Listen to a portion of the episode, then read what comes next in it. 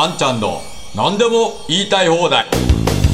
皆さんこんにちは。あんちゃんこと安藤博です。本日もあんちゃんの何でも言いたい放題ということでお話をしていきたいと思います。え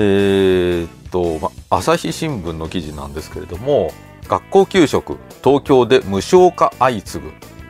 生じる格差今春に区長選という記事が出ておりまして4月から学校給食を無償化を打ち出す自治体が相次いでいると。東京都内では新年度9区1市が実施を予定する一方で財源がない国としてやるべきだといった理由で実施に慎重な区や市も多く子育て世代の負担をめぐって自治体間で格差が生じている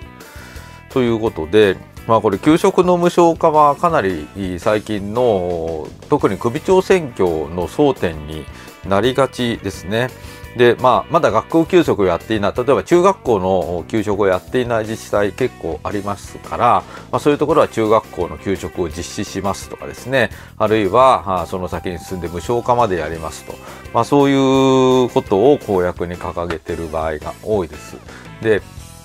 えー、最近取り上げたと思うんですけれども学校給食というのはあのね、あのやっぱり入札で、えー、これ受託業者を決めています。あこれ価格競争しなきゃいけないんですね受託をする会社としては。で、えー、ご承知の通り学校給食っていうのはあまず月曜から金曜までしかありません。それから夏休み、冬休みとかはあ全部休みになってしまいますね。なので、えー、学校給食を受けるということは、それだけ売り上げ少ないんですよ。はっきり言いまして。毎日営業できる食堂ではないので、えー、1年のうちで営業日が非常に限られる業種なんですね。なので、固定費はできるだけかけたくないということになります。したがって、えー、この学校高給食を作る職員さんはアルバイトあるいは非正規職員みたいな立場になることが非常に多いですね、えー、そしてできるだけコストを抑えてくれということになりますからあこの人たちに払う人件費はできるだけ安くということが求められるわけですそして、え、国がお金出さないで地方自治体の独自の予算でやりますから財源がない地方自治体としては本当に安くやってもらいたいんですよね。なので、できるだけ安くやってくれということを業者に頼みます。え、そして、まあ、先日、あの、このチャンネルか、もう一つのチャンネルか、どこでやったかちょっと忘れましたけれども、学校給食が受けられないと。そういう自治体がもう増えてきてると。業者がすいませんうちちょっともうできませんということで撤退してしまうと新しい業者が見つからなくて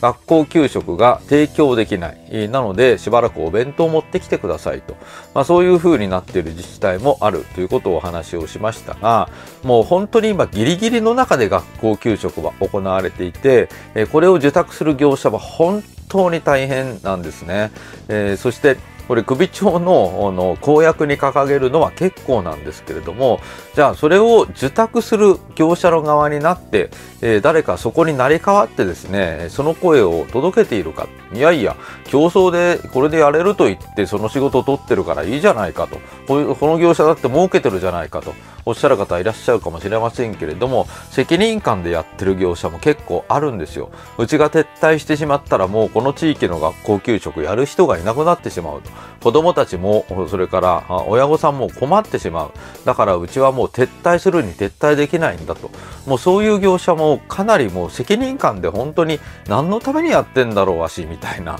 そういう業者もかなりあるんですよね。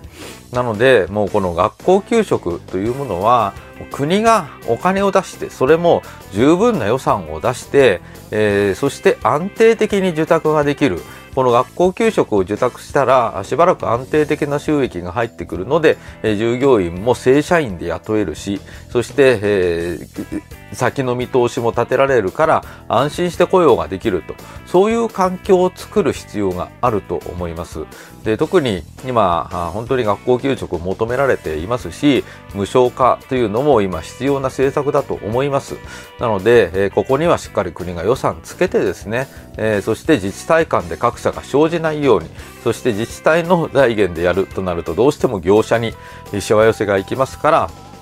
この業者も十分な利益が出てそして安心してこの業務を来年も受けられるんだと、まあ、そういう安心できる環境を作ることが結果的には子育て支援につながって、えー、そして子どもたちも安心して給食が食べられる。そして、えー、栄養価の高いですね。美味しい給食が食べられる。そういう状況になるんじゃないのかなというふうに思います。まあ、この学校給食の無償化の競争、まあ、これはこれで結構ですけれどもやはり財源は国がちゃんと提供して地域間格差が生じないようにするということが必要だと思います。はい。ということで、本日もご覧くださいましてありがとうございました。ぜひ皆さん、チャンネル登録と高評価、そして通知設定もよろしくお願いいたします。それでは、あんちゃんの何でも言いたい放題、また次回お会いいたしましょう。ありがとうございました。